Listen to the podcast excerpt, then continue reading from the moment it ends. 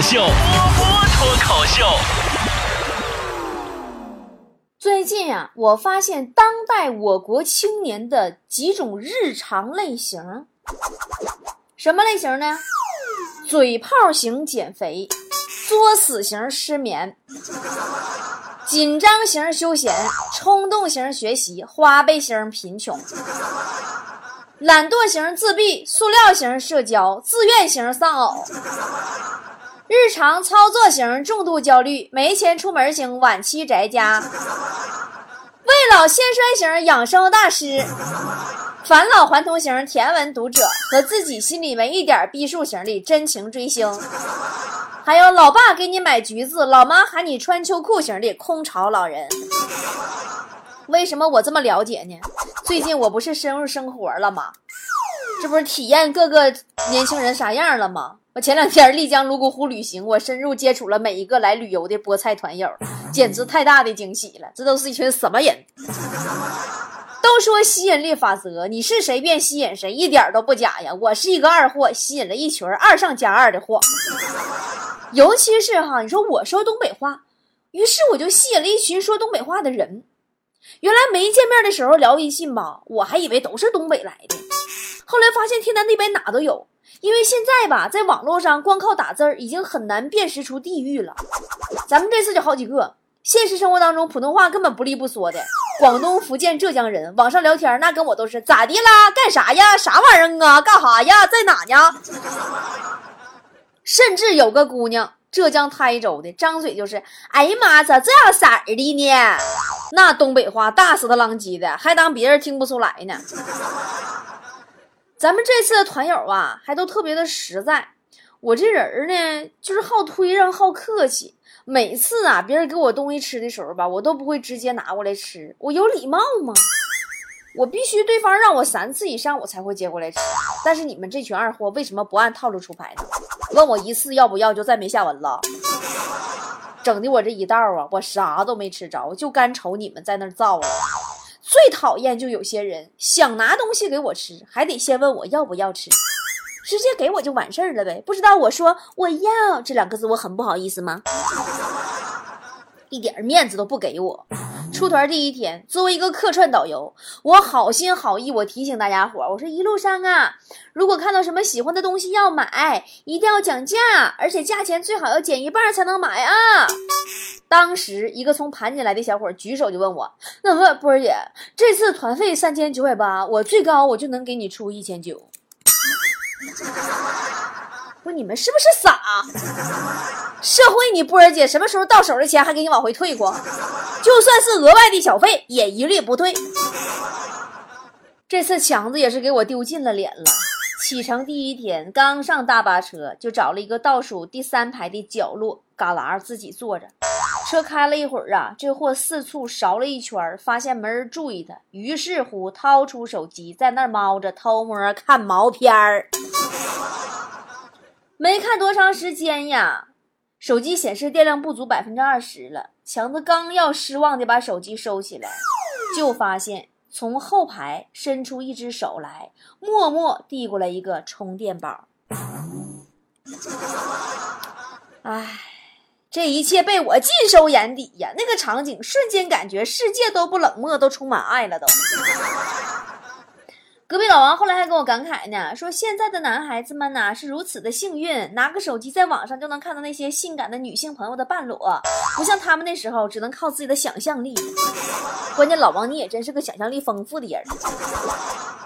准确来说呢，这次旅行啊，男性团友真是享尽了福利呀，全团百分之百都是美女，统共就那么两个男的，跟宝似的。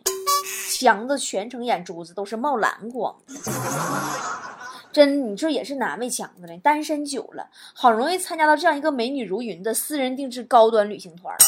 旅行第二天，有个广西的美女给他带点好吃的过去，他连以后孩子搁哪上学都想好了。说到孩子呀，咱们这次出团日期没有安排在寒暑假，所以一个孩子都没有。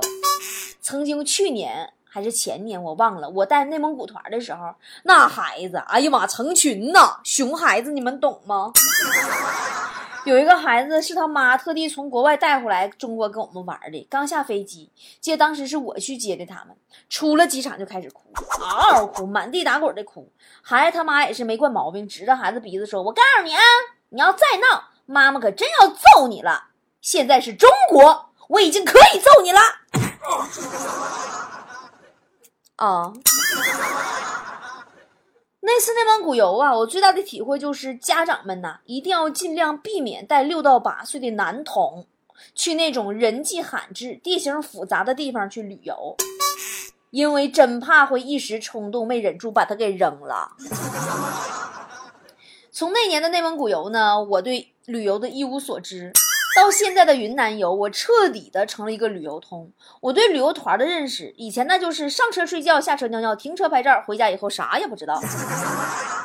到现在，我自己已经成长为一代名导游了。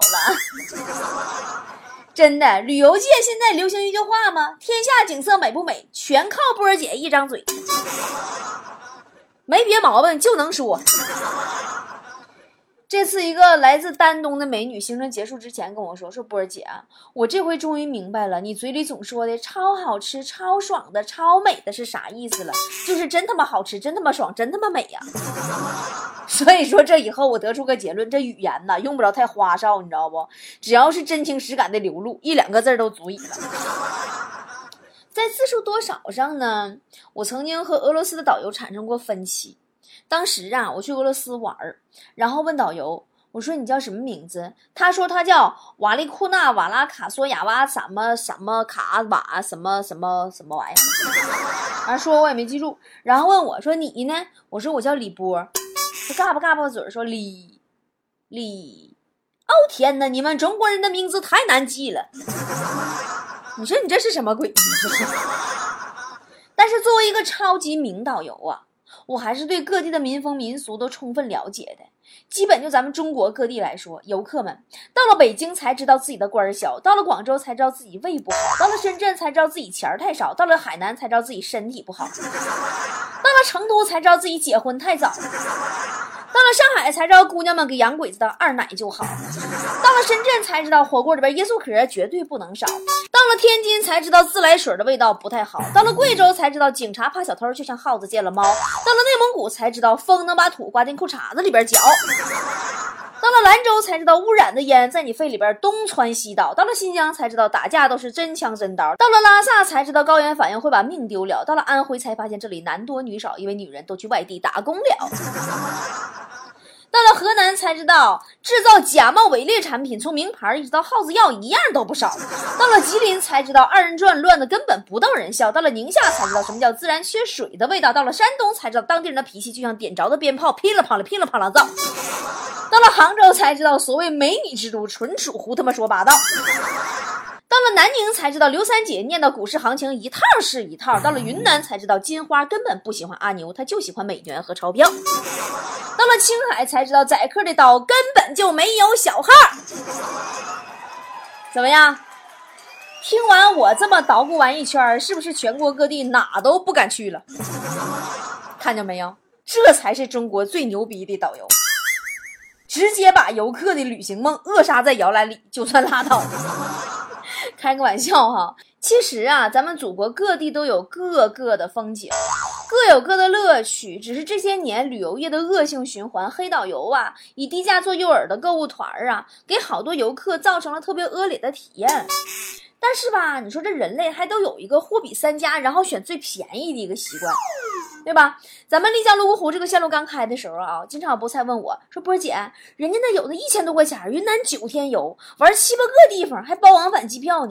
你这咋就五六天？完了你就还泸沽湖、丽江俩地方，还不包括丽江往返机票，三千九百多呀？”我说：“那你就可以去选择低价团啊。”完了还问我说：“波姐，那你说低价团不会强迫购物吧？”我说：“那你猜呢？”高价高品嘛，大家都懂的呀。你就像你，你去试驾一个奔奔，非得要求有奔驰的推背感，你不扯犊子呢？担心被强迫购物，那就选纯玩团呗。不喜欢那种常规团的路线，就选择咱们这种私人定制团呗。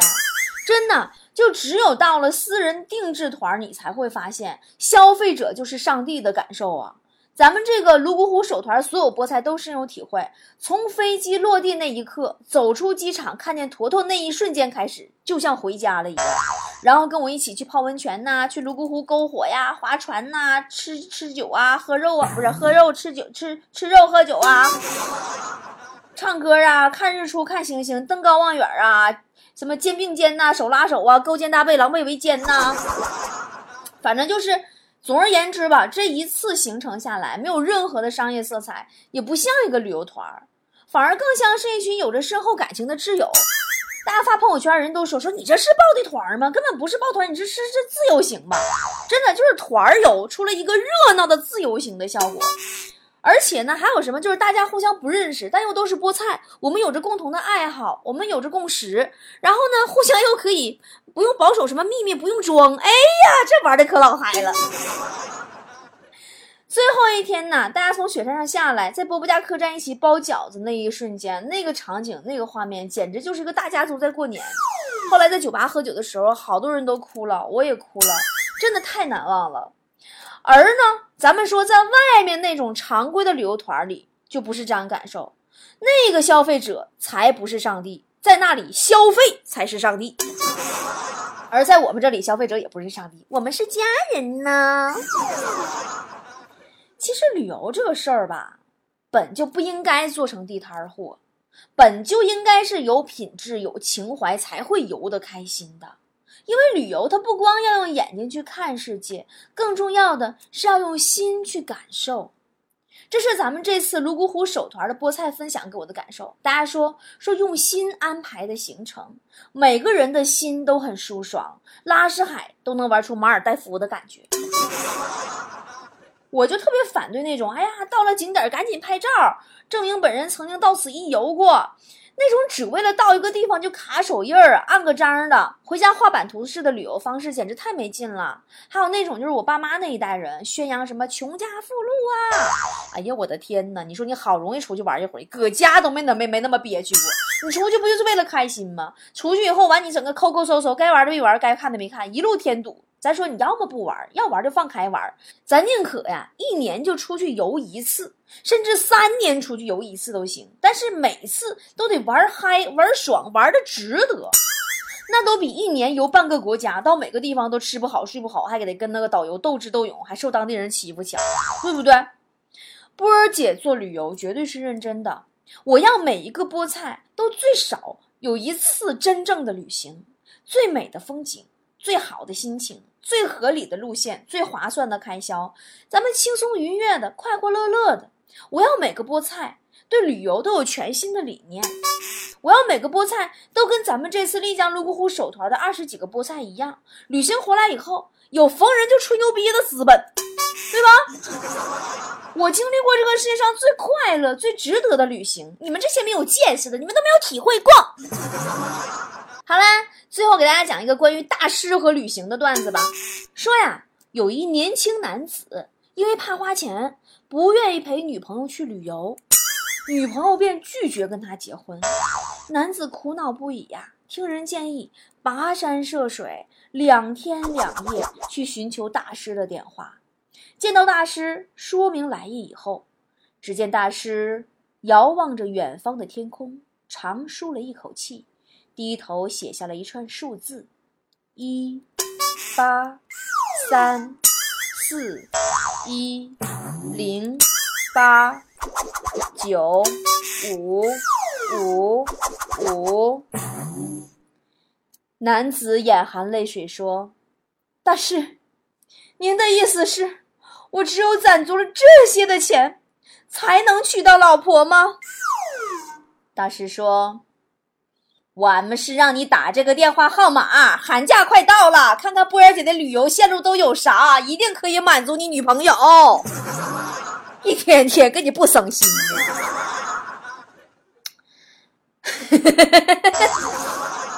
我这广告直的硬不？那么波儿姐接下来的线路呢，就是一月十三号发团的丽江西双版纳啦。冬天了，西双版纳可是个避寒的好地方，不仅可以穿裙子，还可以天天都过泼水节。只要你泼的不是开水，你爱咋泼就咋泼。今天我的微信公众号还特地发了我前几天在西双版纳泼水的照片，确切的说，不是我泼水，是水泼我。我是被一帮老爷们给我泼到无地自容的照片的。基本上你看照片吧，我就是没有还击之力了，只有拿个盆防御的基础功能。这次丽江西双版纳首发团还是我来带啊，因为更有经验了，所以呢，保证比丽江泸沽湖的体验还好。交通上呢，会增加商务车的接送；吃的呢，会增加丽江特色的辣排骨、土鸡火锅等等等等。当然，只要是我亲自带团儿，最后一天我都会亲自的给大伙儿包一顿饺子，那是必须的。说一下这次的行程安排吧。第一天，坨坨、思思会去机场接大家。坨坨拿鸡腿儿，思思露大腿儿腿。晚上呢，我们去看丽江口碑最好的千古情演出，然后我请大家吃纳西特色晚餐。第二天上海拔四六八零的四千六百八十的那个玉龙雪山哇，然后中午呢吃辣排骨火锅，下午在蓝的好像洒了蓝钢笔水一样的蓝月谷拍照。你们能看到咱们那个上一个团在那拍照的照片？哎呀，我去，那小姑娘那个好看呢！啊，不是蓝月谷那个好看呢。晚餐以后呢，我陪大家逛古镇，去吃我平时吃的那家又好吃又便宜的包浆豆腐和红豆酸奶。这个我也可以请大家了。还有第三天就是睡到自然醒，然后我们呢去丽江的海拉什海，在这里我们管一个水泡子就叫海。但是拉市海是真的美哦，还可以划船，躺在海边晒太阳，很高端的感觉。然后茶马古道骑马，然后呢晚上去大研古城逛吃逛吃逛吃逛吃逛逛吃。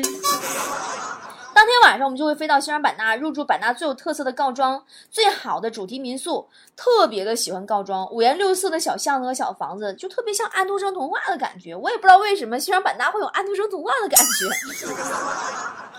第四天呢，我们去大佛寺，然后呢泼水狂欢，然后下午呢去南诺山体验哈尼族的舞蹈，然后晚上去曼听皇家公园看大型演出，吃晚餐，放祈福水灯，一起篝火晚会。这里必须要提到的就是我个人的感受，就是西双版纳最好玩的真的不是景色，而是民俗。只要跟当地的少数民族一起玩起来，体验就特别好，泼水呀、篝火呀、跳舞啥啥的，简直就是太嗨了。当然，要是有我的话，那就更嗨了。第五天呢，我们去傣族村寨感受吊脚楼，去森林公园感受孔雀放生、原始森林和看大象。晚上飞回丽江。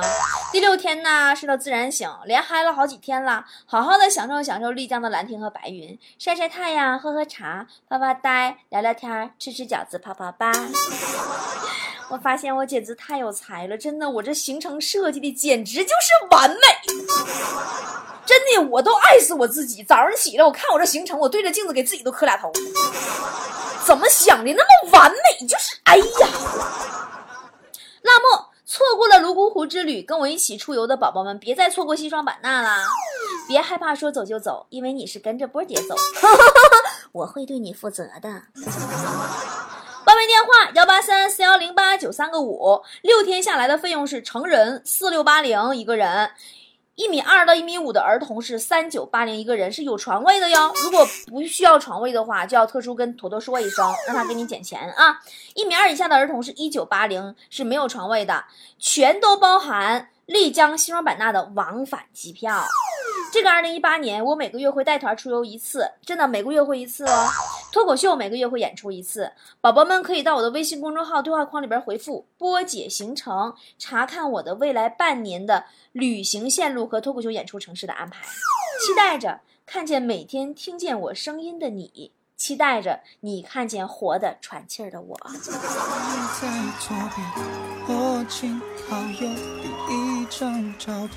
太更亲密的，属于我们俩的。脸庞太天真了，苹果一样的甜的羞涩，太多感触。已不同了，世界变了，还是我改变了？夹在书本这相册，滑落的照片让我变什么？太久太久，是否过了太久？忘了。忘了开始的，开始的，喝醉了，小河边唱着歌，永远爱你是。我说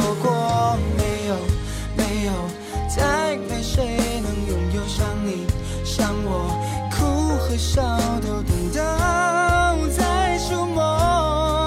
我心底藏了好久，那最柔软的角落。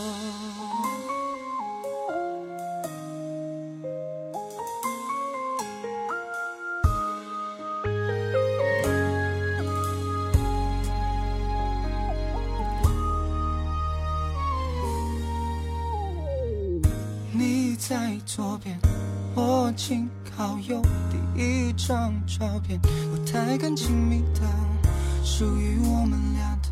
脸庞太天真了，苹果一样的甜的羞涩，太多感触已不同了，世界变了，还是我改变了？夹在书本这相册，滑落的照片让我变什么？太太久太久，是否过了太久？忘了忘了，开始怎开始的，喝醉了，小河边唱着歌，